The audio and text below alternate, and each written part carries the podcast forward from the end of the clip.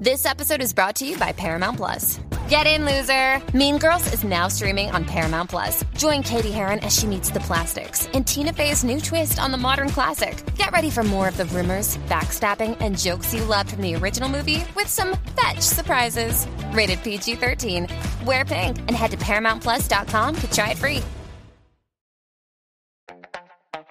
This episode is brought to you by Skinny Pop Popcorn. Perfectly popped, endlessly delicious. Oh, so light and crunchy. Skinny Pop Original Popcorn is the snack you've been searching for. Made with just three simple ingredients popcorn kernels, sunflower oil, and salt. Snacking never felt or tasted so good. Perfectly popped, endlessly delicious. Give yourself permission to snack and pick up Skinny Pop Original Popcorn today.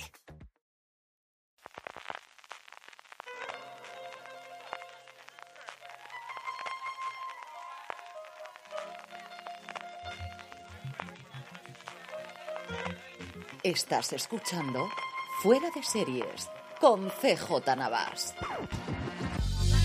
Desde mi casa, solo con los convivientes, en Alicante, California, estás escuchando Top de Fuera de Series, el programa en el que toda la semana Don Carlos, Jorge y un servidor, CJ Navas, hacemos esas listas que tanto nos gustan alrededor del mundo de las series de televisión. Jorge, ¿cómo estamos, querido? Allí Muy bien.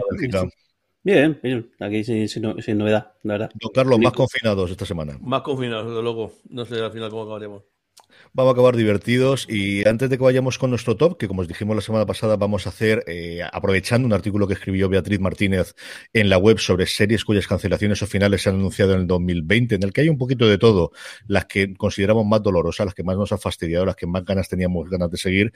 Antes yo creo que un par de cosas que podemos comentar y, yo comentaría esta semana tristemente se nos ha ido eh, Mira Furlan, a la que muchos de nuestros oyentes reconocerán como Daniel Rousseau en Perdidos, pero para nosotros, don Carlos siempre será la embajadora de Alain de los Minbari en Babylon 5.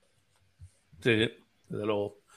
Jorge, eh, cuando me, enviasteis el enlace y no cabía si al principio, o sea, si era ella o, la, jefe de, seguridad del, de Babylon 5, ¿no? Pero claro, luego que cuando hablaron de los Minbari, claro, era el, duelo interpretativo que tenía entre ella y, lo, el que también falleció hace unos años, el, el que el que hacía de el Londo, el embajador, y el, y, el, y el del otro, no me acuerdo ahora, eh, la otra traza, era, eran un trío que, que nos dio tarde de, de, gloria y, al guion sobre todo.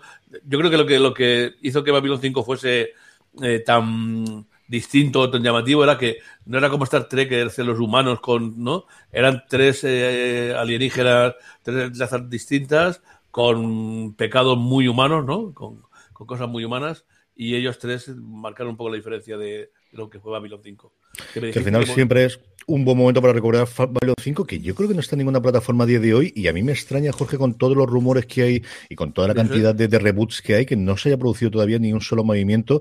No sé si porque quieren encontrar con Straczynski, no sé si porque la productora fuese alguna cosa extraña para recuperar ahora, pero al final una de las grandes series de, de ciencia ficción que no ha tenido una segunda viva, una vida ahora con el streaming.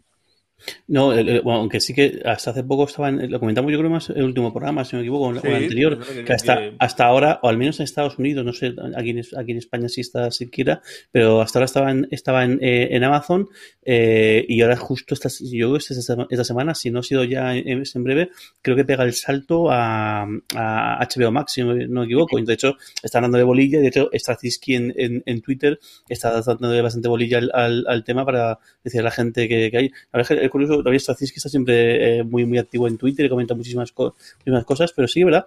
Que Babylon 5 al final el, yo creo que es, una de las grandes series de, sin lugar a duda de, de ciencia y de hecho siempre mencionamos las referencias que puede tener una u otra obra en Star Trek, pero creo que Babylon 5 ha influido como, como pocas a muchísimas. Eh, posterior, yo creo que The Expanse en muchísimos momentos tiene muchísimas referencias a, a, Babylon, 5. Lo que no recuerdo es en el tiempo si Babylon 5 es previa o posterior a, Espacio Profundo Espacio Profundo 9. Yo siempre me pregunto esa parte de ahí. Voy a mirarla mientras hacemos nuestra lista y lo comentamos después. El 93 es Babylon, Babylon 5. Eh, yo Búscalo tú mientras, mientras cuento yo alguna cosa curiosa y es que me he puesto a mirar el, en la Wikipedia de Mira Furlan y es de origen yugoslavo y es una cosa que yo desconocía.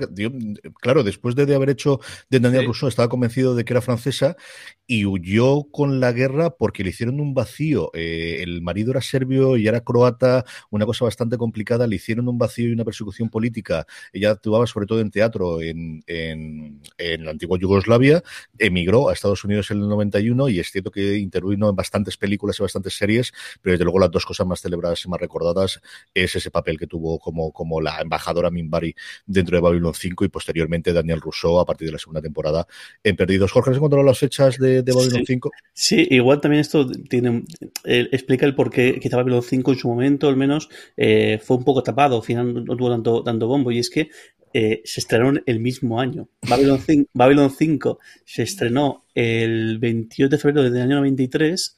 ¿En eh, dónde se estrenó? ¿Te aparece dentro? ¿En qué cadena en Estados Unidos?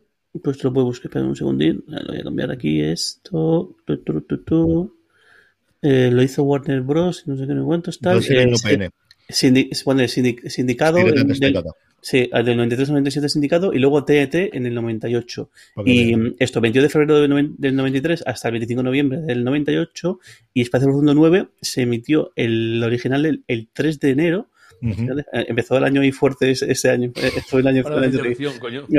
Y el, y el 2 de junio del 98 aguantó una temporada un año más que Babylon 5, Espacio Profundo 9, que es que al final sí que es bastante parecido en cuanto a eso, que al final es, una estación, es no, es una, no, es una, espacial estática eh, o un punto estático. y luego eso, lo que comentabais, yo creo que la gracia de Babylon 5 era tanto el día a día de la propia estación que se extraía entre movidas que había de todo tipo y luego sobre todo siempre tenía mucha amiga el cómo todo las relaciones entre, entre diferentes razas, el cómo la relación, y luego al final, el cómo muchas, al principio son todo tiranteces y luego al final la afinidad personal de los embajadores y embajadoras, eh, como también tienen, su, tienen su aquel y tienen, tienen, su juego y cómo inciden mucho en el día a día de la propia estación.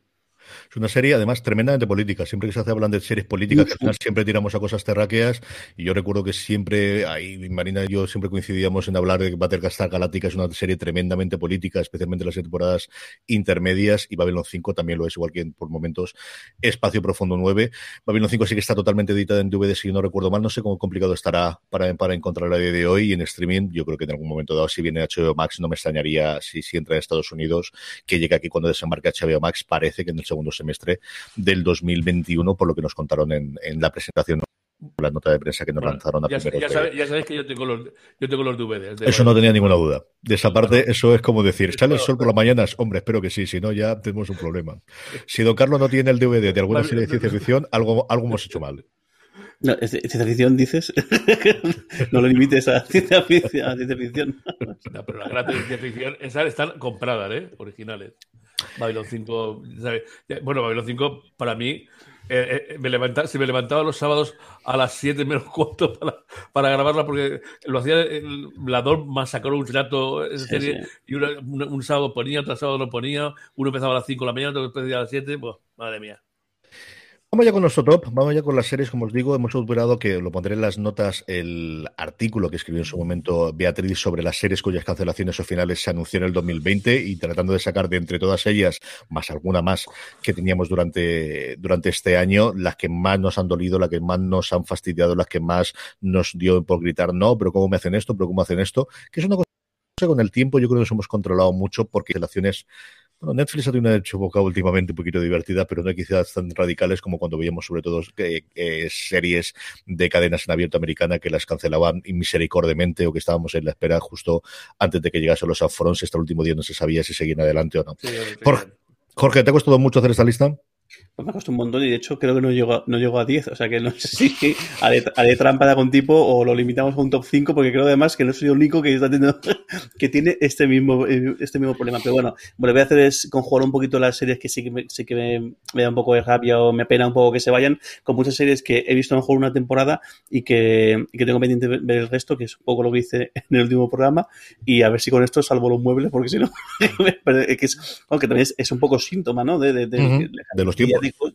De, los últimos tiempos, la cantidad de producción que, hay, que de 60, creo que son 60 66, no, 72 series que, que, están en el artículo que hizo Beatriz Martínez, eh, me cuesta llegar a, 10 que, que, conozca o que al menos o que haya visto eh, algún episodio. Don Carlos, ¿te costó mucho también o qué?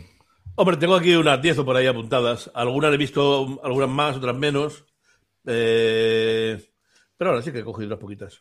Yo me costó relativamente. Sí que las 10 no tenía problema. Si hubiese podido hacer 20 ya me hubiese costado. Y es combino las que están más arriba son las que personalmente me, han dolido y sobre todo series que tenían una o dos temporadas, que al final yo creo que tenían mucho más recorrido. Hay alguna, por ejemplo, que va a la sexta o la octava. Eh, por ejemplo, una que ya digo de principio un pequeño spoiler que no está es The Crown, es cierto que se anunció que cancelaba, pero aquí más bien un alivio porque cambiaron a mitad de camino esa restricción que iban a hacer. Originalmente se había planteado como seis temporadas, se dijo que iban a ser solamente cinco y posteriormente el creador convenció a Netflix de hacer seis, así que aunque esté cancelada, de alguna forma anunciada eh, que termina con su sexta temporada, a mí aquí me han alegrado, porque tendremos dos temporadas más para poder disfrutar de The Crown. Las otras, como os digo, las que están más arriba suelen ser finales abruptos, en el sentido clásico de no la cargamos y misericordiamente, y en muchos de los casos queda con un final abierto o queda similar. Y luego de series que creo que tenían mucho más recorrido, ¿no? Las que tienen seis o siete temporadas suelen estar más abajo en la lista, ahora los comentaremos, que las que tenemos arriba. Recuerda que eh, cuando hacíamos los primeros programas tenemos la sección guillotina, la sección, en, nuestros programas tenemos, y, casi todas las semanas tenemos la sección de eso, de, de esta serie, ese anuncio que se, que se han, cargado, y fíjate ahora, como, y, y, luego pasamos a los tiempos en los que Netflix rescataba esas series y era como El Salvador, y ahora es Netflix el que, el que guillotina sin ningún tipo de pudor.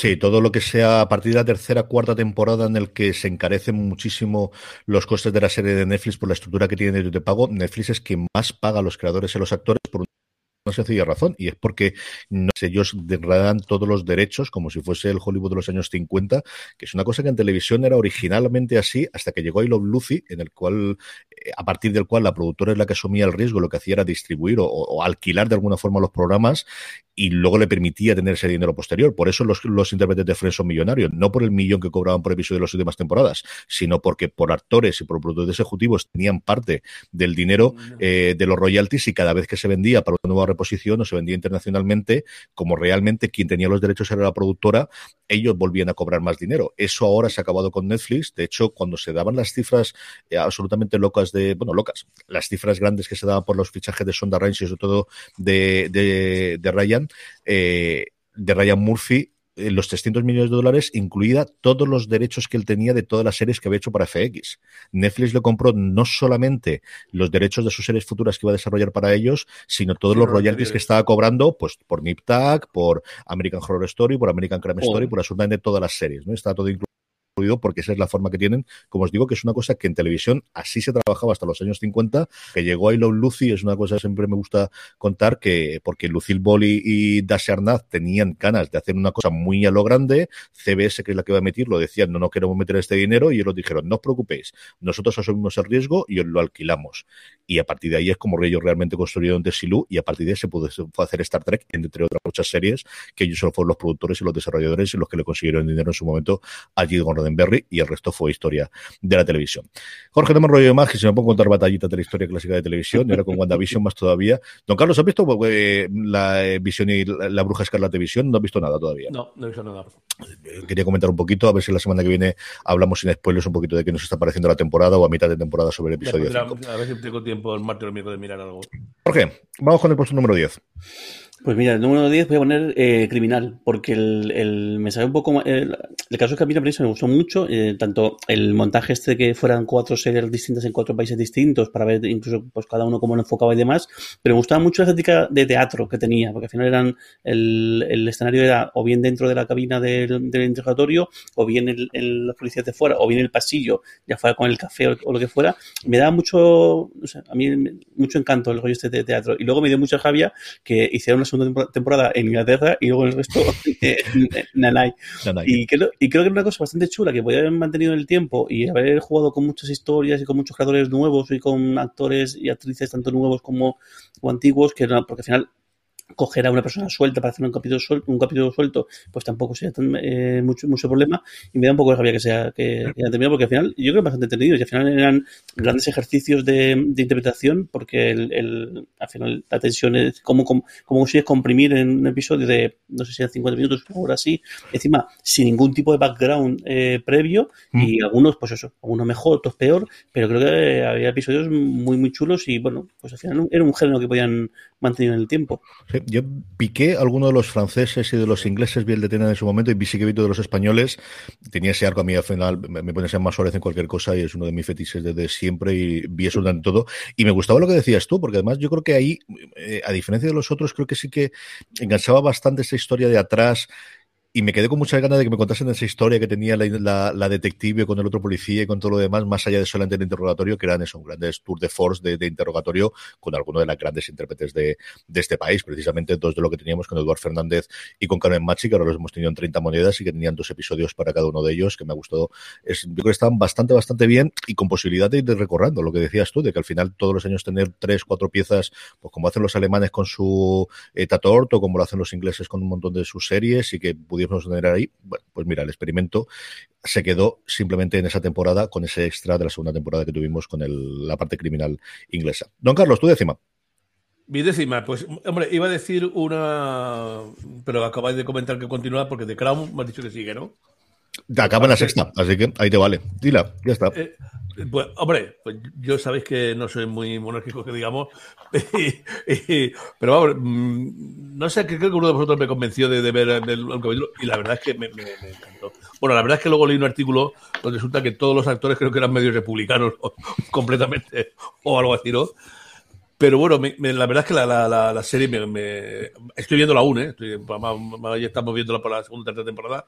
Y, y, hombre, mm, la verdad es que seis temporadas ya me parecía eh, bastante para contar toda la historia de los Windsor, pero yo que soy poco dado a, a que me cuenten tonterías de realeza y de cosas de ese tipo, he de reconocer que el tratamiento que tenía, sobre todo desde el comienzo, lo, lo, primero que yo vi de los comienzos de Isabel uh -huh. con su tío el nazi y con la, la otra gente estuvo, estaba muy bien. Y, y, bueno, claro, y la, la caracterización y el, el savoir-faire de una serie inglesa a tope. Es curioso porque no ha habido, eh, eh, fíjate que había un montón de licencias en la serie porque es inevitable, pero sin embargo, hasta usted, yo al menos no creo, hasta esta última temporada que se ha emitido, no ha habido lío con el tema, con el tema de la adaptación. Y sin embargo, esta ha hablado mucho de la cantidad de, de libertades a la hora de, cosas que son de todo ciertas y demás. Y no sé exactamente por qué, por qué ha sido por el Boris Johnson será. Yo creo que se ha combinado el que está más cerca, los tiempos más cercanos, sí, claro, y toda una cosa presente, el cambio de los tiempos, y luego yo creo que esa cosa del gobierno británico que se meten en líos en los que vales al final mm, te sirve para simplemente acrecentarlo. Yo creo que ahí cuanto más lo ignores, absolutamente mejor, pero bueno, ellos sabrán lo que hacen. Yo creo que al final eso, una cosa que hace 70 o 80 años puede tener más problemática, pero, pero en fin, no hay tanta gente que vaya a tocarle directamente o que vaya a hacerlo por mucho que cuenten, pero lo del LDD, aunque ha pasado tiempo, lo seguimos teniendo del lado y todos sabemos lo que hay, la gran mayoría de la gente que opina o que critica o que va a comentar sobre ella estaba viva cuando sucedieron todas esas cosas y pueden recordar mucho de estas partes en, en primera persona y saber algunas licencias que hay.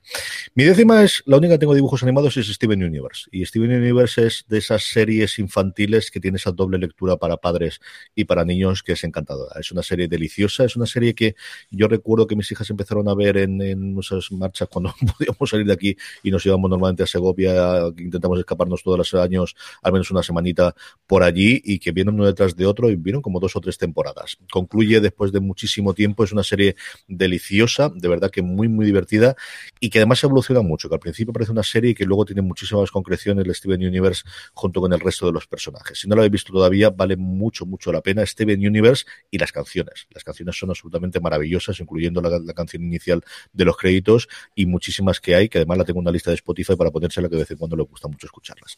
Steven Universe es la décima serie cuya cancelación anunciada o más dolorosa me ha supuesto de las que se fueron durante el pasado año 2020. Jorge, vamos con tu 9.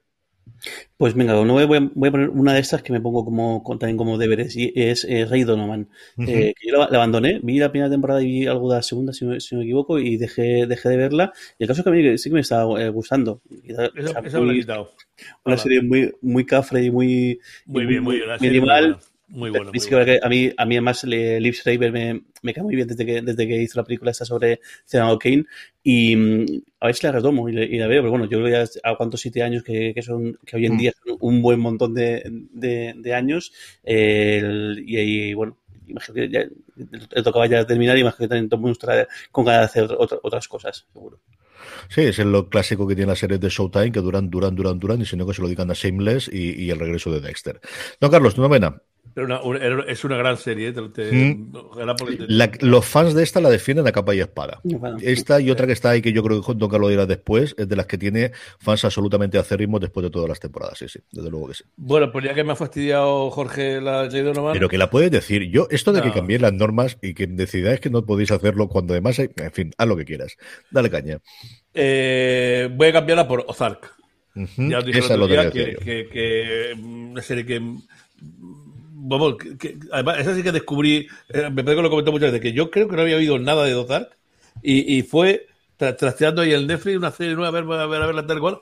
Coño, y esa noche creo que me cargué cuatro o cinco episodios y me acosté a las tres de la mañana. Cosa que hacía tiempo que no me pasaba, ¿no? De, de, lo, que gustó. Y luego las, las temporadas me han gustado. También dije el otro día que yo creo que sí, que está bien. La verdad que cuatro temporadas ha estado muy bien. Eh, cierra perfectamente eh, todos los hilos y todas las cosas y te deja un, sabor de boca agradable que es siempre también una cosa que debe hacer, ¿no? No decir, ostras, está durando mucho esta serie, ¿no? Y no, le veo salida ninguna ya. No es algo que sean que, que, puedan ser cosas sueltas como ley y orden eh, y esas cosas que son capítulos sueltos y que son siempre puede haber cosas distintas en Nueva York, ¿no? Está muy centrado en un sitio con un tema muy concreto, pues vamos a darle el cierre, un cierre digno y bueno, ya está. Y que al final ha reconvertido a Jason Bateman y cambiándolo de Arrested Development a, a alguien de, de, hacer cosas serias, ya no solamente delante de la pantalla que también, sino detrás. Al final no es el showrunner, pero como si lo fuese, y es el director de muchos de los episodios. Yo siempre hablo de las, de las actrices, ¿no? Laura Linney en la tercera temporada es la que cobra muchísima más importancia y Julia Garner, que de verdad que es una absoluta maravilla. Y veremos ahora las nominaciones para los Oscar por la otra película que tiene, como comenté también en un programa previo. Yo creo que es, es alguien al que yo le sigo la pista entre desde que salió la cuarta temporada, creo recordar, de The Americans. Me pareció espectacular lo, como lo hacía. Y aquí está muy, muy, muy, muy, muy bien. Es una de las cosas, desde luego, para mí la primera y segunda temporada la que más me tiró para adelante. La, la que me permitió seguir era cuando salía ya en escena. La novena no es una mía, pero sí es por cercanía y es porque cuando se anunció la cancelación de Huawei 5.0 los gritos en mi casa fueron absolutamente espantosos porque era una cosa que se seguía religiosamente. Pero yo luego lo puedo decir, que tú la tendrás mucho más arriba. En fin, es uno de esos procedimentales que, mm, sobre todo, Olaflin, yo recuerdo, es que llevo mucho tiempo con esto, recuerdo cuando era la persona que CBS quería convertir en el nuevo cabeza y tenía todos los años una serie que duraba entre 3 y 5 episodios y era asesinada, y lo comentamos después en la sección guillotina, y lo consiguieron, lo consiguieron adelantándose a la moda de los reboots, con un reboot de una serie que lo más reconocido, lo que más recordábamos era por un lado lo del 5-0, que se había convertido el 5-4-5-4 para, para policías, para todas las series de policía era lo que gritaban los criminales cuando llegaba la policía, y luego la música, que la música sí que es absolutamente eterna, es de esas sintonías que todo el mundo tiene grabada en la cabeza. Y como os digo, Olaf Link era el nuevo eh, persona que se cargaba todos los proyectos, pero que CBS estaba convertido, lo consiguieron y lo consiguieron al final con 10 temporadas a lo tonto, lo tonto, que ha durado Hawaii 5-0 para tener los últimos episodios el día que este pasado año, precisamente con Javier Suárez, al que mando un abrazo desde aquí, hablaba porque preguntaba por Twitter qué había ocurrido y es que ya se ha estrenado, se emitió el último episodio de Hawaii 5-0.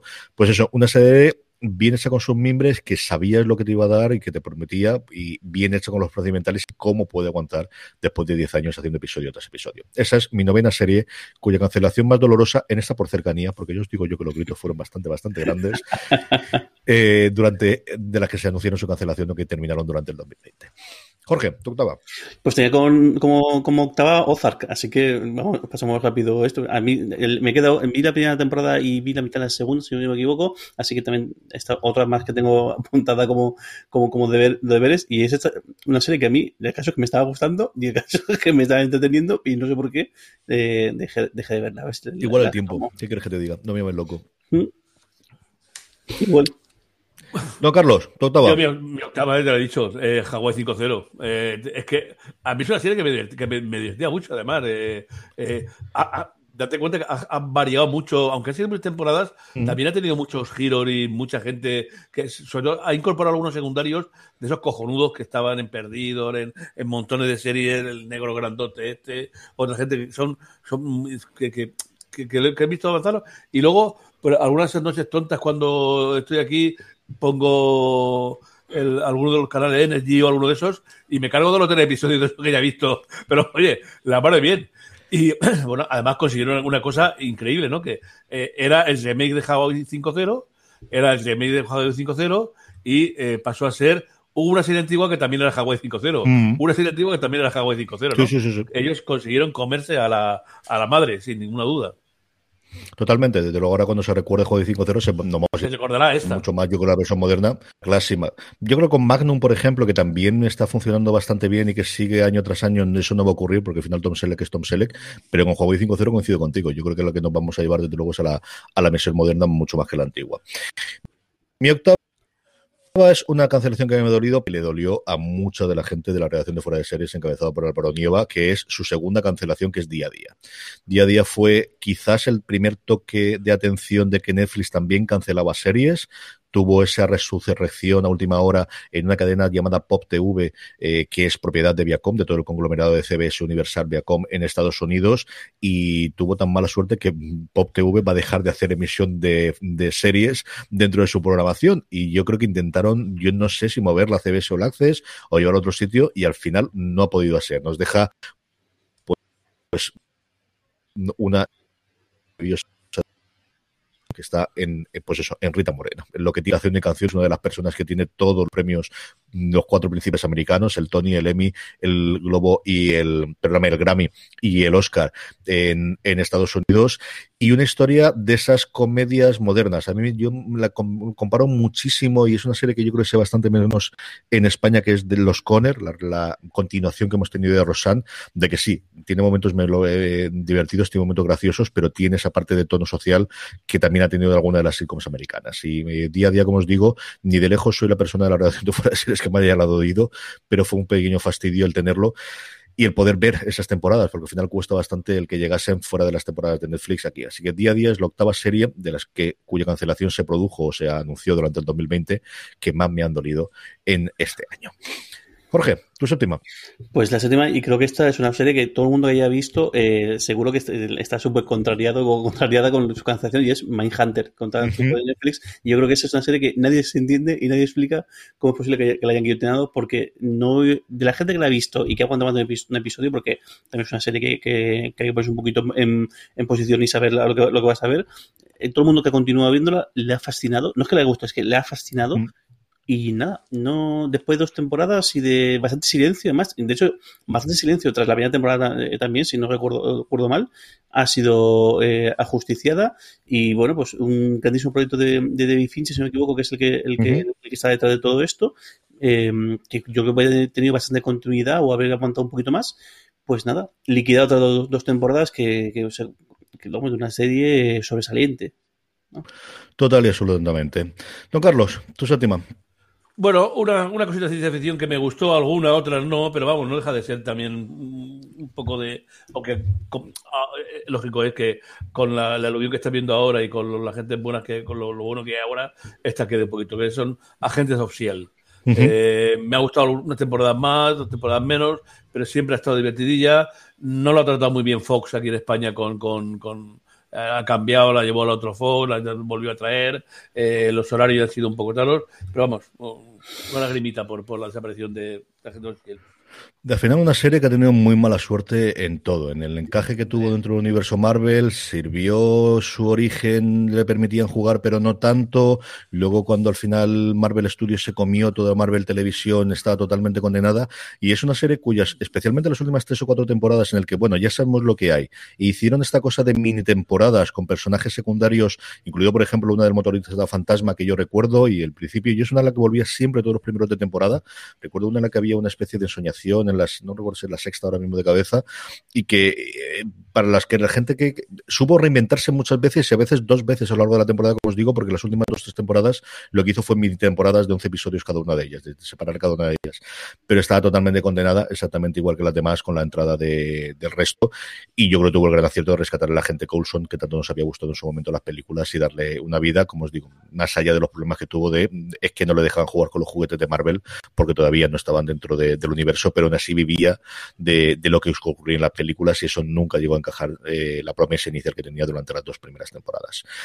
Mi séptima, mi séptima lo que me duele es que todavía no me he puesto a verla y que estas cosas es de esto de flagelarme que es Better Call Soul y al final las series tienen su recorrido y las series tienen la parte que tienen. Veremos si hay alguna cosa para reemplazar de este, dentro de este universo Breaking Bad en el que hemos tenido la serie madre, hemos tenido la película de precuela y hemos tenido este Better Call Saul hasta ahora. Parece que tanto Gould como Vince Gilligan quieren seguir en este universo, que al final es una cosa de compromiso, es decir, que son gente que yo creo podrían hacer prácticamente cualquier cosa.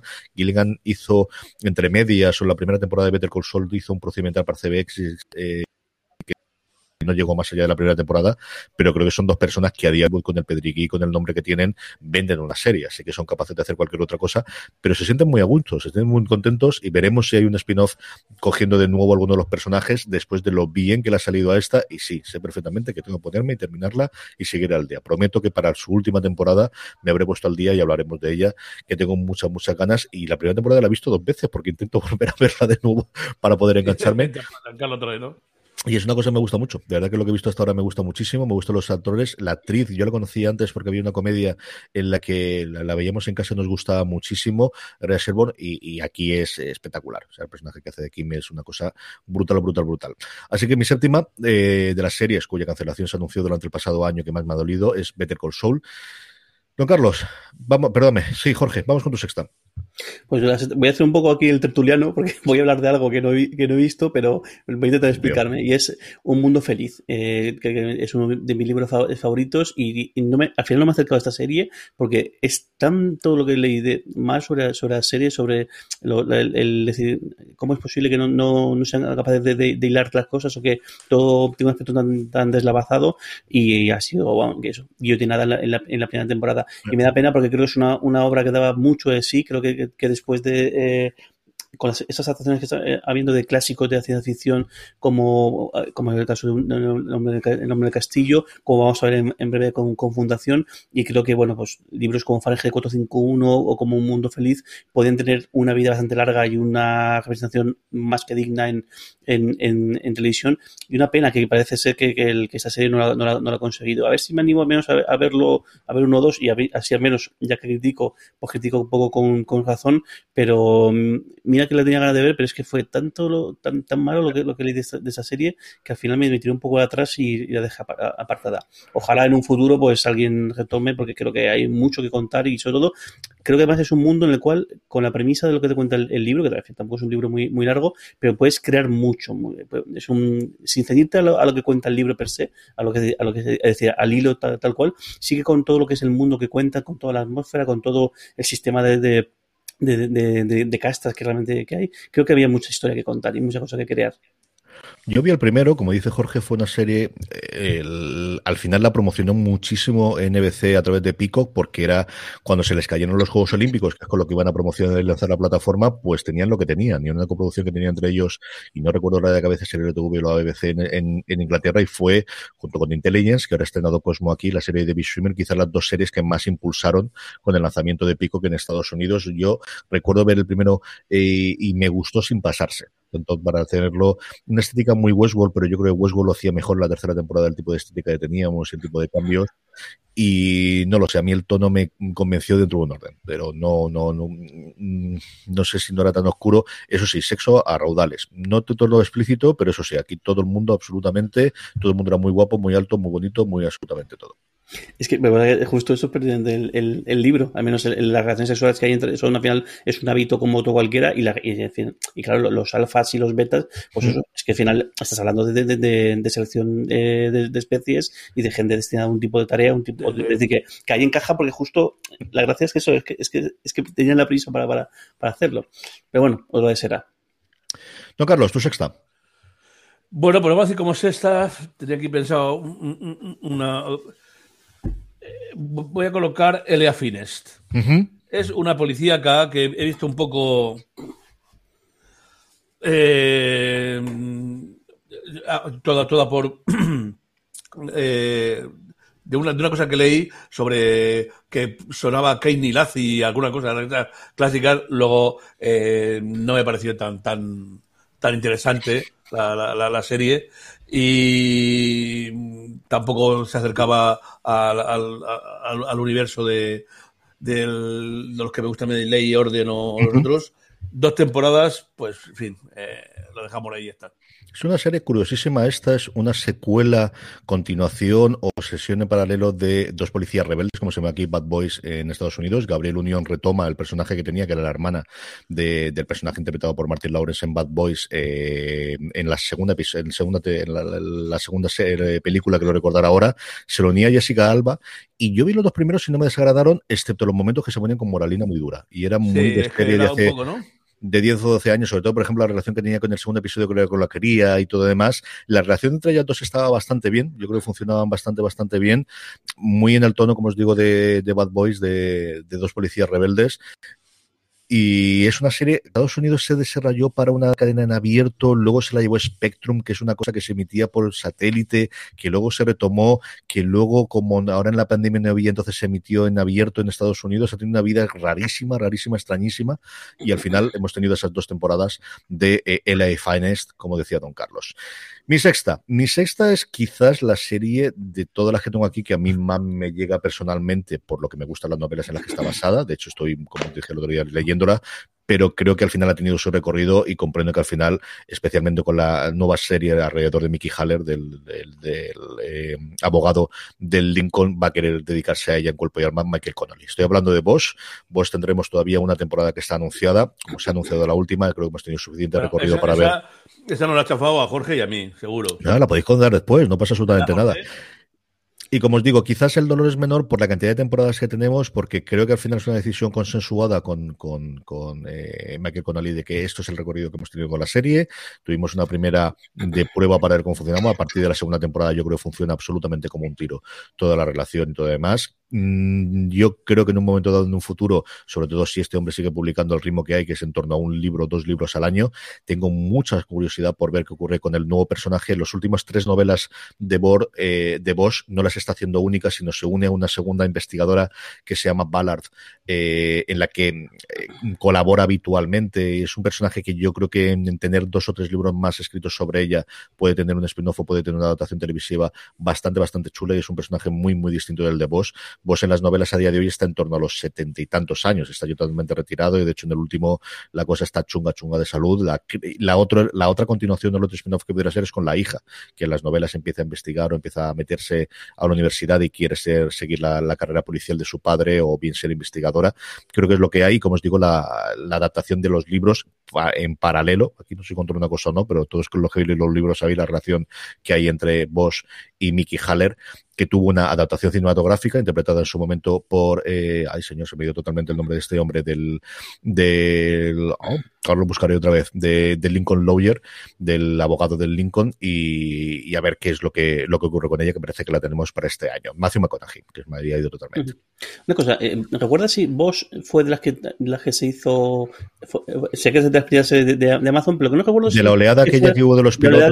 De, pilotos. Yo, creo que se, es posible que se, saltara esa parte yo creo que fue después. Yo creo que esta lo confirmaron directamente y es cuando se decía que Amazon estaba encargando las series en función de los libros que más vendía.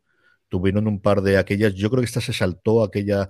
En ese estaba seguro Mrs. Maisel, en ese estaba segurísimo. Eh, señor, no recuerdo, estaba aquella cosa horrenda que había hecho el, creador de, Expediente X en su momento y estaba Transparent. Yo recuerdo que lo que más nos. de todos los que vi yo entonces en el piloto, la que más me gustó con diferencia fue Transparent. Yo creo que esto fue estaba, para. Y estaba esta de, informática que también. Luego sí que tuvo recorrido, ¿no? La de, Alfas.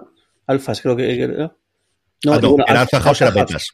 Alpha, House. era la de Goodman, que eran varios congresistas y senadores que vivían en la misma casa en, en, en, Washington y luego se llamaba Betas. La que decías tú es que una era Alpha House y la otra era Betas. Es que ya pasó el tiempo, lo tonto, lo tonto pasa un poquito el tiempo. Vamos a seguir con nuestra lista, antes una pequeña pausa. This episode is brought to you by Paramount Plus. Get in, loser! Mean Girls is now streaming on Paramount Plus. Join Katie Heron as she meets the plastics in Tina Fey's new twist on the modern classic. Get ready for more of the rumors, backstabbing, and jokes you loved from the original movie with some fetch surprises. Rated PG 13. Wear pink and head to ParamountPlus.com to try it free. Night racing is back at Richmond Raceway. This spring, top NASCAR drivers like Ryan Blaney, Chase Elliott, Bubba Wallace, Ross Chastain, and Virginia's own Denny Hamlin will battle under the bright lights. And this historic track also offers a rocking infield experience with unparalleled access to your favorite drivers and one of the best tailgate scenes around. For a weekend of friends, family, and amazing short track action, head to Richmond Raceway, March 29th through 31st. Get tickets now at richmondraceway.com. Seguimos adelante, Jorge. Hemos llegado justo a la mitad de nuestro top. ¿Cuál es tu quinta?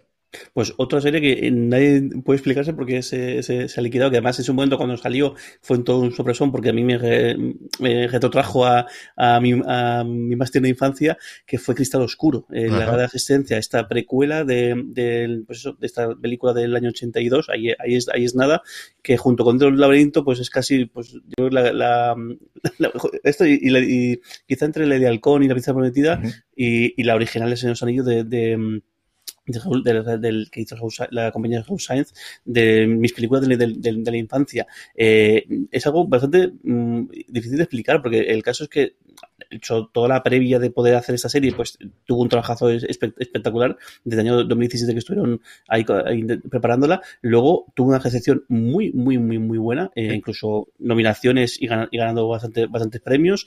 Eh, y, y, y, el caso es que eh, tardaron, eh, enviado, sí, sí, pero además lo curioso de todo es que esto no sabía, es que la serie se emitió originalmente en septiembre, en, en agosto de 2019 y la cancelación vino en septiembre de 2020.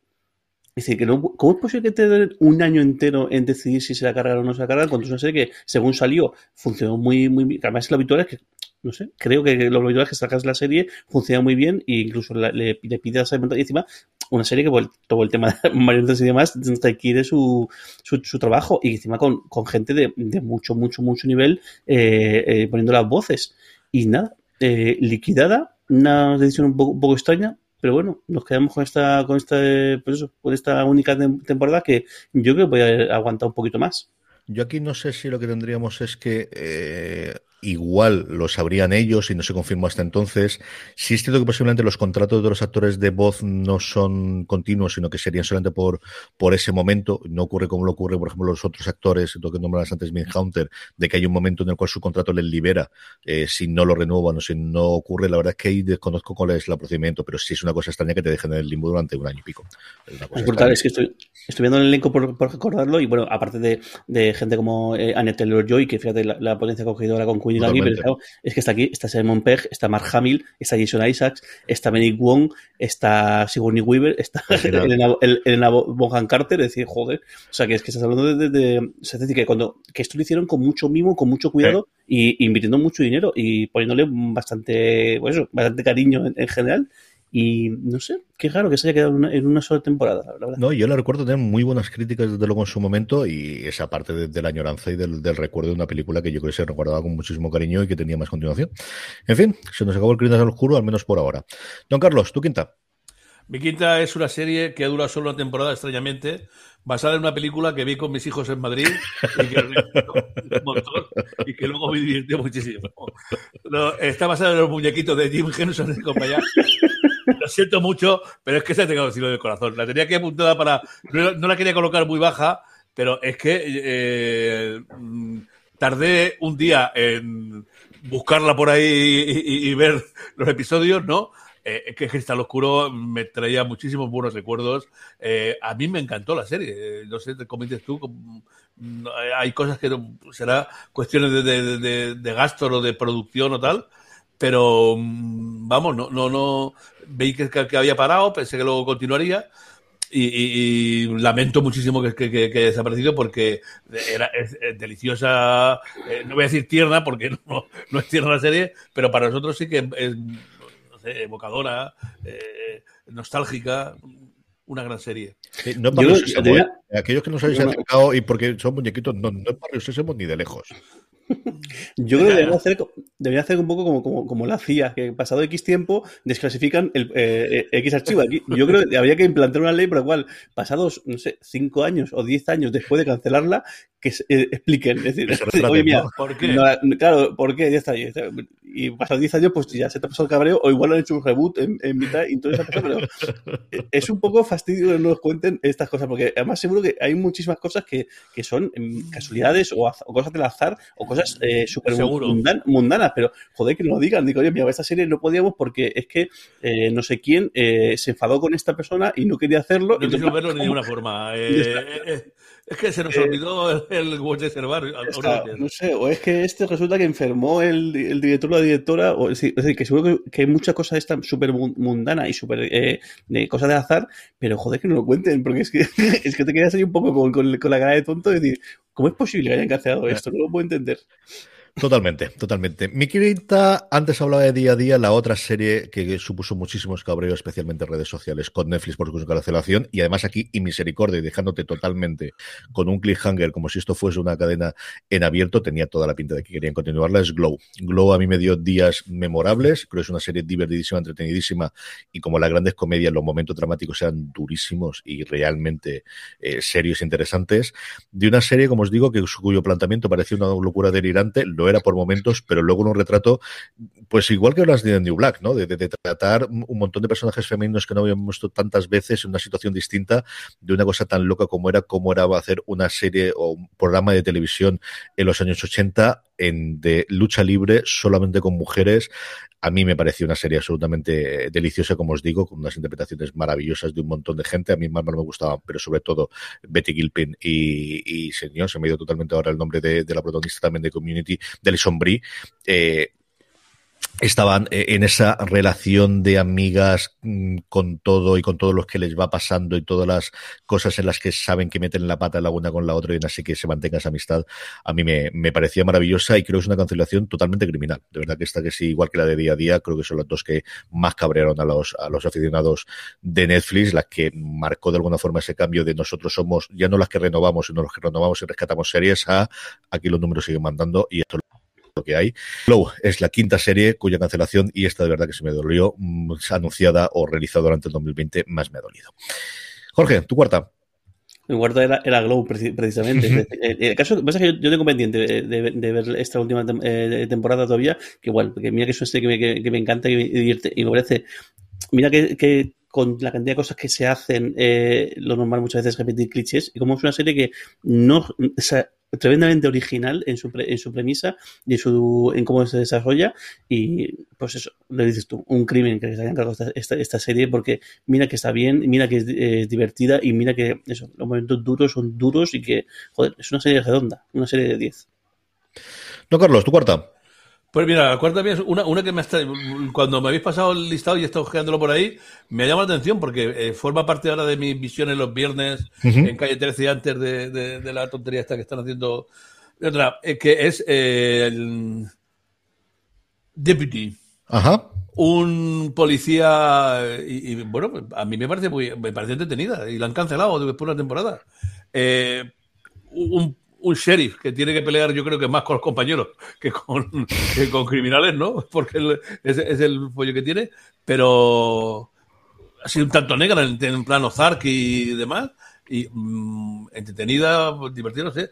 Esa, es una de las que Jorge habrá que mirar dentro de 10 años el por qué, eh, o, que no, sé si es que habrá tenido. De esta te puedo contar yo alguna cosa. Aceptación, no sé, sí, ¿por qué? Pues esta lo, eh, los números no hicieron mal y es cierto que era la vuelta del protagonista después de la tercera temporada de, eh, de True Detective eh, de volver a tenerlo porque al final ¿Sí? es alguien que fue muy conocido en su época en Blade y que luego tuvo un recorrido bastante interesante en películas y esta no funciona mal de audiencia si yo no recuerdo mal, aquí hablo de memoria, el problema que tiene es que la productora es distinta de la cadena que lo emitía en Estados Unidos y eso ahora con todas las concentraciones que era una cosa muy habitual, por ejemplo Friends es una emisión de Warner Brothers que se emitió en su momento en NBC eh, tal y como marcaba la ley en ese momento, si eso, esa polinización de que la productora dependiese de un conglomerado y donde se emitiese en otro, fuese en otro, tenía todo el sentido del mundo cuando la emisión era una o la principal era la emisión inicial que había y luego ya la distribuidora o la productora se podía encargar de, como te decía antes, de la venta posterior. En el mundo actual en el que realmente sí te, interesa la, emisión inicial, pero sobre todo te interesa tener los derechos para poder alimentar la bestia que es los catálogos de streaming, ya tiene que la serie funcionar tremendamente bien para poder hacer eso. Entonces, uno de los problemas que hay, yo creo que en esto lo que ocurrió es los números estaban bien para una renovación, pero no tanto lo, uno, lo último que están pidiendo muchísimo las cadenas es tomar parte de la participación de las productoras de, la producción como tal, ya no solamente alquilarla, sino quedarse con parte de los derechos para una posterior venta. Y yo creo que lo que ocurrió es eso, precisamente el, no hizo los números suficientes como para poder tener la renovación, no estaba dentro del integrada dentro del mismo conglomerado y al final murió una serie que, como dice don Carlos, el planteamiento inicial era, bueno, pues aquí por una ley extrañísima de principios de siglo, no sé qué, el que convertimos en el nuevo sheriff del condado de uno de los condados de Los Ángeles es el que menos ganas tenía, que de hecho lo iba a despedir esa misma mañana, pero fallece el sheriff y entonces tiene que tomar este y a partir de ahí es eh, las cosas se hacen por como yo quiero y un tío echado a la antigua pero con esos momentos. Yo vi los dos primeros episodios con Lorena, que ella sí que siguió viéndola después, y una serie, nuevamente, que yo creo que no te engañaba. Yo creo que al final, desde el primer episodio, sabía lo que te iba a dar y lo, y lo que funcionabas con un Dorf, que a mí es un tío que siempre me ha gustado y que creo que aquí lo hacía bastante, bastante bien. Es una serie que en España tuvo bastante promoción antes de que se supiese que, que se cancelaba después de esta primera. Mi cuarta es una cosa similar a la de Boss, y es de Spans. Y de Spans la tengo más arriba que Boss, no porque me gustan más las novelas, porque vos al final, como os digo, pues eso, 23 novelas me he leído ya del señor, así que quieras que no, posiblemente es de mis mm, sagas literarias que, más me ha gustado con todos los tiempos, pero sí porque creo que es la que más tenía recorrido. Al final vos es adaptar las novelas o tener casos nuevos, pero es un personaje, aquí tengo un universo, y tengo un universo sobre poder ampliar, poder ir adelante, hacia atrás y cosas por el estilo. Yo no descarto que en un futuro no demasiado lejano tengamos algún modo de secuelas, a modo de mini temporadas, a modo de algo. Parece que el futuro de, Amazon pasa más por la fantasía que por la ciencia ficción, con el Señor de los Anillos, eh, por la Rueda del Tiempo de Jordan, y no sabemos qué ocurre con lo de Conan. Si al final tira, no recuerdo si Conan al final iba a otro lado, pero yo recuerdo que en su momento Conan iba a ir a Amazon y no recuerdo ahora mismo de cabeza si estaba anunciado por otro sitio, pero parece que quieren dar ese giro a, que los dineros gordos se lo van a gastar más en, en este, pero bueno, al final, pues mira, hemos tenido más temporadas de spans gracias a la eh, inversión que decidió hacer Amazon por indicación del jefe máximo de Jeff Bezos, que le gustaba, que era una de sus series favoritas, y al final, pues esto es lo que tiene la ventaja de si te gusta el Washington Post y se lo van a cancelar, te lo puedes comprar y que la gente siga escribiendo, y si te gusta de Spans, pues puedes decirle a la gente que lleva tu estudio de, oye, hacerme alguna temporada más. A, pues temporada y media más. Así que después de las dos primeras en Sci-Fi, hemos tenido más en la que yo creo que se ha notado el aumento de presupuesto, eh, indudablemente, con respecto a las dos primeras. y, y bueno, pues, pues sí, como digo, dolorosa porque creo que el universo te permite para tener, para haber tenido una temporada, muchísimas más temporadas de The Spans, cuya última temporada la podéis ver ahora ya, igual que las anteriores en Amazon Prime Video, nos queda todavía la sexta, que es con la que concluirá eh, por ahora yo, de verdad que creo que por ahora, yo no me extrañaría nada, no el año que viene, pero vamos, en tres o cuatro años que tengamos algún tipo de algo, creo que el fandom existirá y que, y que pueda adelante. Eh, The Spans es la cuarta serie de mi top 10 que más dolor, de alguna forma, me ha causado su cancelación o su anuncio de cancelación en este caso, durante el pasado año 2020. Jorge, que estamos ya en el top, que ya estamos, perdón, en el podio. ¿Cuál es la serie que tienes en el puesto número 3? Pues, mi tercera era, era de Expanse y bueno, coincido con, lo que he comentado. Yo creo que sí que, es una. Es, bueno, fíjate, hemos hablado varias veces de resurrecciones, cancelaciones y demás, y justo este es, el paradigma de, la serie que, es guillotinada y luego es rescatada. Y fíjate, el, curso, porque yo creo que, ha tenido mucho más bombo después de la, de la resurrección, mm. con, según la, serie ha ido adelante, que, que no cuando se emitió en, en, origen, que bueno, que también normal que si, hubiese sido un bombazo al principio, pues igual nunca se hubiese cancelado, o, o sí, o esto nunca lo, sabemos. Eh, pero sí que creo que es una serie eh, o es un mundo que da para franquicia. Yo creo que sí que es verdad que esto puede, en adelante puede haber un, o un spin-off o un retomar eh, los personajes y hacer una, una historia paralela y, y, demás, porque creo que sí que es súper rico. Yo más esta serie tengo mucho cariño por el protagonista, por, por Thomas Jane, que es un tío, a mí me parece, me, hace mucha gracia porque hizo unos bodrios increíbles que a mí me, a mí me encantan como fue en su momento la película de Punisher y la película de Mutant Chronicles, que es basada en, los juegos de rol y, demás, que a mí me encantaba, en primera que eran, eran malas las dos. Y luego hizo una comedia muy curiosa en HBO, que era Hank, que fue el momento eh, de HBO de transición, porque acaban, yo habían terminado con Soprano, habían terminado The Wire, habían terminado Servicio en Nueva York, y hubo un año en el cual su producto más o menos estrella fueron Hank y luego otra serie que no me acuerdo cuál, cuál fue. Ahí la que lo pagaban todo era True Blood. O sea, las facturas durante esos años en HBO, más allá del boxeo en Estados Unidos, del, del porno soft que hacen ellos y de, de, los realities o de los, de los programas de entretenimiento que tienen y de las cosas de, del, de NFL, quien realmente les pagaba la factura es la, la serie que tiene la audiencia en ese interín entre terminó Los Sopranos y Sexo en Nueva York hasta que llegó el fenómeno de Juego de Tronos a partir de la tercera temporada, que la primera y la segunda de Juego de Tronos tampoco fue ninguna la cosa para echar cohetes fue True Blood, es la que le mantuvo siempre, siempre totalmente las audiencias. ¿eh?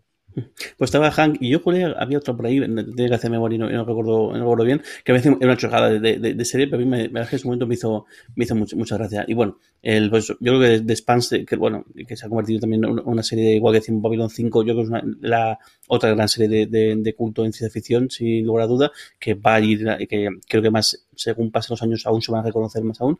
Y yo creo que sí que se va a acabar en, fran en franquicia. No, Carlos, tú bueno, pues, yo tenía apuntado de Spans, pero bueno, ya que habéis pues, dicho esa y dos, yo voy a decir Altered Carbon, otra de ciencia ficción. Eh, creo que eh, en, en, dentro de mis parámetros, yo, yo pensaba que podría durar más esta, esta serie, porque como ciencia ficción eh, un poco hard mm, me, me entretenía. Eh, eh, estoy viendo aquí que Netflix, no, no, me he fijado yo de que Netflix era una guadaña tan. Decíais vosotros antiguamente, sí. me acuerdo que hacíamos las series. Aquí decíamos, digo yo que sí. Fox ha cargado tal, tal, tal, tal. Estoy mirando que, que, se ha liquidado, pero un montón de series que. que, que, eh, imagino que, la, la, oferta, la demanda y los números, ¿no? Pero es una, una yo me, hubiera dado por unas seguro, cuantas, ya te digo yo sí, que unas cuantas. Cinco o seis temporadas de Alter Carbón, seguro, era una yo creo que tendría buen, buen eh, sí, desde luego el mundo te lo daba. ¿no? La premisa ¿Eh? que tenías en el que podías cambiar los personajes y tener actores distintos sí, utilizando. Era, y una buena idea, ¿no? Y, bueno, en fin, eh, Netflix dirá. Yo creo que lo que pasa es que lo que sí, sí que he notado, igual lo digo, lo digo sin decir, y seguro que, que, Carlos José esto no puede, me puede corregir, pero creo que Netflix ha empezado a cambiar mucho, el, ha virado el hecho de, de las cosas de, de, de, acción y de ciencia ficción y demás, hacer películas. Sí. Yo creo que está eh, muy pensado en que todo, como todos los viernes han decidido que van a estrenar, estrenar algo, no siempre pasa una, va a ser una serie, a veces va a ser una película que durante ese fin de semana, pues va a ser la película que, que vendan ahí y que, y que no, un Y no quieren hacer series, sí. Y, lo que, no, y el tema de las series es que lo que creo es que lo que está haciendo es fichar, a, fichar nombres, o sea, fichar a gente y al final yo creo que la, lo que decías tú, o sea, la pasta que tenga el soltado a, pues, a Sondheim para, para hacer todas estas series y a um, eso, eso me ha dicho, eso, pues eso, creo que pagar Ryan Murphy. A Ryan Murphy, creo que pagar esto pues tiene su, su, su, su, consecuencia y es que no puedes invertir en, otras cosas o al final lo legas todo, porque yo creo que sí que es verdad que, que a Netflix un poco como que el, los últimos dos años yo diría que sí que le han acusado de hacer muchas cosas de relleno, con más o menos justicia, o al final esto depende un poco más, más bien de, de los gustos, y yo creo que está intentando tirar más a eso, más a, yo creo que al final las, el hecho de las películas eh, les permite sí que sí tener todas las semanas sí o sí un, estreno y luego pues lo que eh, de esa manera rellenan y de esa manera pues justifican un poco el que tú sigas eh, suscrito, porque claro, a todo esto están perdiendo sus grandes buques insignias de en series, los están empezando a perder con a otros competidores, así que como que están mirando un poquito la estrategia, yo a menos me, me parece. Yo, desde luego, y presentaban los resultados trimestrales esta misma semana y están en la línea de los 200 millones de suscriptores y la cosa no deja de ir. Y sobre todo es que el último trimestre ha sido el año, ha sido el entre que han reducido las inversiones que tenían de marketing, que han reducido las inversiones que tenían de contenido y que han adelantado prácticamente tres o seis meses las nuevas suscripciones y no se ha resentido posteriormente. O una de las cosas que tenían miedo, y hablando de la parte financiera, es que toda la gente que se dio al segundo trimestre por la pandemia y por la por el confinamiento que se produjo sobre todo en Occidente el segundo trimestre, luego no se eh, lo redujese en la tercera y el cuarto, eso se ha visto que no, que han sido bolas extras, ha sido gente adicional que se ha sumado y están la primera vez en la que tiene una situación financiera en la que se están planteando devolver la deuda, que era al final, es decir, están financiándose porque los tipos de interés están tirados por los suelos y porque se ve el, el crecimiento de futuro o hacer incluso un buyback, que es empezar a recomprar las acciones que están eh, disparatadas, han subido un ciento y pico por ciento en los últimos cuatro meses o tres meses, con recordar, o sea que es una cosa como Tesla o como Apple en alguna de las formas de, de su vida. Lo que dice Jorge de las películas, yo creo que esa es su apuesta desde luego el 2021, el vídeo que hicieron con absolutamente todas las estrellas que han podido trincar, que son prácticamente todas, quitando a Tom Cruise. O sea, es que tienes hasta Tom Hanks. O sea, absolutamente. Yo, yo creo todas las que se han dejado o todas las que han querido. Sí, sí, sí. Y que además, como lo vas a hacer en casa, porque las puedes hacer con el confinamiento, eh, ese tipo de vídeos les ha facilitado. Y es que son 74, si yo no recuerdo mal de cabeza, 74 películas. Es decir, te da para una a la semana y algunas semanas dos de todo el año para estrenar. Y hay varias películas ahí que más de 100 kilos han costado sin ningún género de duda. Así que tendremos, yo creo que mínimo una al mes, una al trimestre de altísimo presupuesto y una todos los demás meses.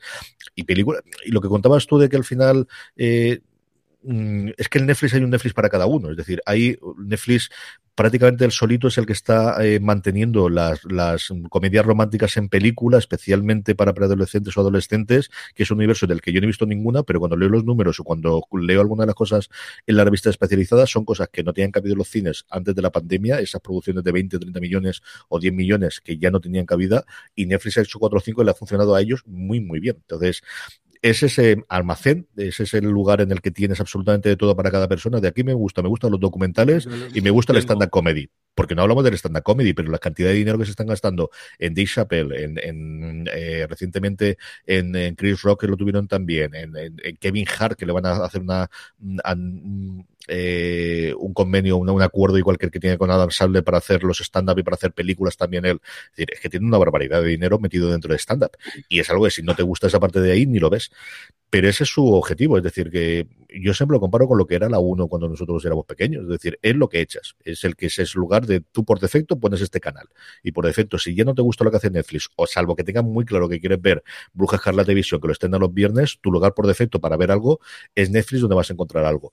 Y no hay otro sitio a día de hoy similar excepto en Estados Unidos que HBO Max esa es su idea. Así que es cierto que, y sobre todo ahora con el estreno de las películas, hoy anunciaban ya el estreno para la semana que viene de la nueva película de Denzel Washington, con que también tiene a Rami Malek y tiene también a Jared Leto, que se va a estrenar simultáneamente en los dos cines en los que lo permiten Estados Unidos y en HBO Max, es la única que yo creo que está intentando hacer ese sentido total de vente aquí que vas a tener siempre algo para mí, ¿no? Y es a costa de cargarse yo creo de parte de la marca de HBO, pero esa es la apuesta que tienen ellos en HBO Max. Mira, el caso de, de, Lupin, o sea, Lupin es una serie que voy a pasado sin pena ni gloria ninguna, y encima, encima siendo francesa, y fíjate el pelotazo que, han pegado y el, efecto que, ha tenido y está. Y sí que es verdad que tiene, lo que tiene mucho mérito, y claro, también es verdad que esto, que cuando juegas de esta posición, pues lo puedes permitir, pero lo normal es que cuando tienes esta posición de poder y esta posición de predominancia, es que te duermas a los laureles o que digas, bueno, si me funciona esto, no, no lo cambio, y sin embargo no paran de cambiar cosas no paran de, trastocar y cómo hay gente dándole el coco y pensando a futuro, es decir, cómo va la cosa, cómo va el resto de competidores y qué tengo y no paran de cambiar, que es una cosa que es muy raro, vamos, que antes si te funciona algo bien, pues no lo tocas. Cambias de ellos y cambias a niveles directivos, es decir, ahora tenemos dos codirectores, el, antiguo jefe de contenidos ya está elevado como continuador o como Ted Sarandos está como, como continuador de, la, vamos, como el heredero del este, pero es que han tenido cambios muy, muy serios a niveles altísimos de, de producción del este durante la última semana. Ha habido muchísimo movimiento en Estados Unidos, eso en Hollywood Reporter y en TV Stop 5 lo siguen muchísimo todos los movimientos que ha habido, y los últimos cuatro o cinco meses es que no ha habido ni una sola de las grandes en el que no hayan cambiado dos o tres personas de las que cobran varios millones de dólares por su trabajo y de las que firman las cosas gordas. O sea, de verdad que prácticamente todo el mundo está con muchísimos movimientos, mm, sabiendo que la estrategia desde luego estará por la parte del streaming. Mi número tres es, eh, y aquí como os digo, sobre todo es por, porque yo creo que daba muchísimo más de sí, es Stamp Town. Y precisamente hablando de Netflix, Stamp Town es una serie creada a partir del cómic de Greg Ruca, del autor de un montón de cómics, ha trabajado para DC, ha trabajado para Marvel. Últimamente está haciendo muchísima adaptación televisiva, como os decía, precisamente hablando de Netflix, suyo es el guion, y ya no solamente el, el cómic original, sino el guion de la vieja guardia, de la película de Charlize Theron, que se estrenó el año pasado en Netflix. Y Stamp Town fue el primer proyecto eh, de vuelta, más allá de sus intervenciones en el universo cinematográfico de Marvel, de Kobe Smulders, después de cómo conocía vuestra madre, y es una serie sencillamente maravillosa, deliciosa, a mí me encanta. Volví a Jake Johnson también de después de, New Girl, teníamos varios cameos de mucha gente que a mí me gustan muchísimo como invitados especiales en alguno de los episodios, y el piloto es uno de los mejores pilotos que yo recordaba mucho tiempo, especialmente sus minutos iniciales. Tenía cinco minutos iniciales que además se pusieron a disposición entero, en vez de utilizar un trailer pues en los primeros minutos, que a mí me pareció maravilloso. Y aquí nuevamente, yo creo que fue un problema, como os digo, entre la entre el, el, que quién era la productora y quién era posteriormente la que lo emitía, por aquí era ABC, no sé exactamente qué ocurrió con la audiencia, pero una serie que yo creo que podría tener muchísimo más contenido y que desgraciadamente solo se ha quedado una temporada. Si no la habéis visto, acercaros a ella, vale muchísimo la pena. Aquí la tenía HBO Max, HBO, perdón, HBO España, yo creo que la seguirá teniendo. Si no habéis visto Stamp Town y os gustan las historias noir, que al final realmente era eso, y es historias de detectives y de eh, perdedores, pero que al final luchan por el bien y que tienen ese sentido la lealtad y tiene ese sentido del honor y tiene ese sentido de, la justicia. Ese tipo de historia noir que también hace Greg Ruca es una verdadera maravilla. Stamptown es la tercera serie cuya cancelación más modolido de la que se produjo durante el año pasado 2020. Jorge, vamos con tu dos. Pues mi dos es, es, es Bosch. y yo tampoco tengo mucho más que contar. Creo que ya tocaba también que, que, terminara. Para mí ha sido el gran descubrimiento del año pasado. Y bueno, yo creo que ya un buen número de temporadas, un buen montón de historias que os ha contado, con una serie que, que muy recomendable, vamos. No, Carlos, tú dos. Bueno, pues ya tengo pocas cosas por ahí. No sé exactamente mis dos en orden, pero ya mirando lo que, lo que me queda, lo poco que me queda por aquí, voy a poner una, una de, mi canal, aunque hace tiempo que lo veo, mi, canal que voy a decir favorito de sci-fi, eh, Los Magos, de Maga y eh, cinco temporadas, sí, yo creo que ya eh, a partir de la tercera ya se puso un poco paliza. una cuestión de fantasía, una serie de fantasía que de vez en cuando también pues viene, debe divertirte un poquillo, eh, muy sci-fi, ¿no? Eso, muy eh, artesanal, muy, muy, familiar. Bien, un recuerdo demasiado alto la he puesto, pero bueno, ya que no tengo más para decir, que sea esta la que pongo como dos. Es una serie con muchísimo fandom y es una serie que yo todo el mundo que la ve dice que crece muchísimo temporada tras temporada y sobre todo el recorrido de los personajes, de lo que era originalmente pues una especie de Harry Potter con cuatro o cinco años más, ¿no? De un poquito de evolución, un poquito más para el siguiente eh, nivel de adolescentes, pero que luego tiene mucho más recorrido. Es una serie que yo no, he llegado a ver ningún episodio, pero que me ha hablado muy bien. Mi segunda, Jorge lo ha comentado anteriormente, es Mindhunter. Y esta sí que yo creo que es una cosa yo siempre pensé que era porque Fincher tenía otro tipo de proyectos y, no había. No sé exactamente qué es lo que pidió para hacer la temporada temporada. Y aquí yo sí me sumo a esa parte de la ley, no es una cosa muy habitual a mí que hagan nuevas leyes, pero en esta transijo y digo sí, quiero saber qué leche ha pasado entre las negociaciones de Netflix y Fincher para que no tengamos tercera, cuarta, quinta, sexta y décima temporada de Mindhunter, que lo tenía absolutamente todo. Es decir, tenías el esquema, tenía los tres intérpretes, en la segunda temporada en la que cajaba muchísimo mejor y además íbamos a eso, a tres protagonistas en vez de uno único como quizás teníamos sobre todo en la primera temporada. No sé por qué, no sé, no sé qué pasó. Esta es con mucha diferencia la que más me ha dolido de todas las de Netflix. Así que Mindhunter es la segunda serie cuya cancelación anunciada después de muchísimo tiempo sin saber nada de qué pasaba con ella, más me ha dolido durante el pasado 2020. Nos queda solamente la primera, una pequeña pausa y vamos ya mismo con ella. Where the opportunities are as vast as our nation, where it's not about mission statements, but a shared mission? At U.S. Customs and Border Protection, we go beyond to protect more than borders from ship to shore, air to ground, cities to local communities. CBP agents and officers are keeping people safe. Join U.S. Customs and Border Protection and go beyond for something far greater than yourself. Learn more at cbp.gov/careers. Hola, buenos días, mi pana. Buenos días, bienvenido a Sherwin Williams.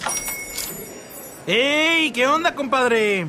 ¿Qué onda? Ya tengo lista la pintura que ordenaste en el ProPlus app. Con más de 6.000 representantes en nuestras tiendas listos para atenderte en tu idioma y beneficios para contratistas que encontrarás en aliadopro.com. En Sherwin Williams somos el aliado del PRO. Jorge, estamos de vuelta, arriba del todo. ¿Cuál es la que más te ha dolido? Pues sin lugar a dudas tiene que ser eh, Vete Gold Sol. No me duele realmente porque creo que ya, ya también darle, darle, darle el cierre, pero bueno, un poco tristeza porque sí que se va, se va una grandísima serie, una serie, y hemos hablado yo creo que de una, u otra manera en todos los últimos programas eh, sobre, sobre este, pues este spin-off de, Breaking Bad, que todo el mundo pensaba que, quería por otro lado, eh, hicieron una serie mm, completamente distinta a lo que todo el mundo tenía en mente y han hecho una grandísima serie que no hace más que crecer, que crecer, que crecer y que quizás no está teniendo tanto, eh, tanta repercusión, tanto en premios como en, en incluso en el boca a boca, incluso en la audiencia, de la que debía de, tener, que quizá, pues ahora cuando termine, eh, pase a tenerlo, como pasó también con, con, con otras series, o incluso como pasó con Breaking Bad, que empezó no tan a bestia y fue a lo largo de, su emisión cuando fue creciendo, creciendo, creciendo hasta ser, pues eso, la gran serie que, que todo, todo, el mundo coincide que, es Better Call Sol, que nos va a dejar en su próxima, en su próxima temporada, que no sé si está prevista para 2021 o, o se va a ir no dependerá. Yo grabar no creo que se haya grabado. A partir de ahí a ver cómo van las cosas en Nuevo México. Es que no lo sé. Es que nadie lo sabe. Es que la cosa de Estados Unidos, si empiezan a poner las vacunas en las venas, como dicen estos, pues supongo que tirarán. Pero no lo sé. No lo sé. No está nada claro todas las producciones. Ya veremos. Y a ver qué pasa también con el universo eh, Breaking Bad, porque eh, no, no, es un único producto, como sabéis, eh, junto mm. con, con, esta, con este spin-off también estuvo El Camino, esta, esta, el, esta película que cuenta el después. Es curioso que esta es la precuela, es secuela de Breaking Bad. Y a ver si tenemos más, más productos, porque parece que, que por ganas creo que no, no, no queda, ¿no? Que, que, que, queda hacer. Sí, señor. No, Carlos, Arriba del todo, en el puesto número uno, ¿cuál tienes? No, bueno, no, es desde luego la, la, uno, pero yo creo que deberíamos de darle un toquecito pues, a, las de terror y hablar pues entre Penny Dreadful, ¿no? Eh, Lucifer y Castle Rock, ¿no? Que también nos abandonan. Tres series de, de terror y de, bueno, iba a decir de misterio. Más bien, eh, terror no es que a mí me, me vuelvan loco. Hombre, esta de Penny Dreadful no, me ha desagradado. He visto alguna cosita y tal, ¿no? Un poquito negrilla y tal. Pero bueno, eh, no hemos comentado, yo creo que ninguno de nosotros, ninguno de, de, ese aspecto, de, esta, de, esta tirada de, terror y misterio y al menos demasiado el número uno colocarlas, pero como nunca sé las que vais a decir vosotros, las tenía ya apuntadas para pero tu no nombrarlas, que hacer, no, no, las reglas. Ay, Dios mío. 13 años y seguimos igual. Hombre, yo Lucifer me junto con Castle Rock y Penny Dreadful no sabría decirte. Y es una serie que al final ha tenido continuación en Netflix porque los números eran sencillamente espectaculares. O sea, esta sí que ha tenido el efecto Netflix de una forma clarísima, clarísima, clarísima. No, Carlos se me ha adelantado porque dice que no va a hacerlo, sí, yo sí. Y es que cuando yo empecé a hacer el estado, es que realmente junto con Mindhunter, ¿no? Pero al final Mindhunter yo no sé si es que ya me había acostumbrado porque llevan tantísimo tiempo sin saber nada y era problemática de Fincher y todo demás, pero la que no me esperaba para absolutamente nada después de tener su segunda temporada. Me hubiese dicho que si hubiese cancelado la primera, la atendería. Pero después de la segunda temporada de Castle Rock, que me la hayan cancelado es una cosa que no comprendo, porque creo que estaban funcionando perfectamente. Tiene dos temporadas en que en las dos casos, y yo no soy el mayor, igual que dice don, que don Carlos, el mayor aficionado al terror y siempre me gusta mucho más la ciencia ficción y, y el género negro y posteriormente la fantasía y luego iría el terror, pero me gustó muchísimo más de lo que esperaba la primera temporada, me gustó, pero que muchísimo más la segunda temporada de lo que podía yo esperar y, no desde el mitad de la, no, no, no, desde el primer momento, creo que tiene unas interpretaciones maravillosas, Tim Robbins, que personalmente no es tanto de mi devoción, pero el tío es un pedazo de actor sencillamente espectacular y Lizzie Kaplan, a la que adoro por encima de todas las cosas, ya no solamente desde sus momentos en, en Master of Sex, sino previamente en esa tontería absoluta de comedia de la que había un montón de gente curiosísima en el que hacían de gente de catering eh, que servían y que no recuerdo su nombre ahora mismo, pero que era una verdadera delicia. Jorge va a buscarlo mientras, mientras busca la página de IMDB de cómo se llamaba la serie La Comedia en la que estaba junto con el, montón de, gente conocida del, mundo de la comedia.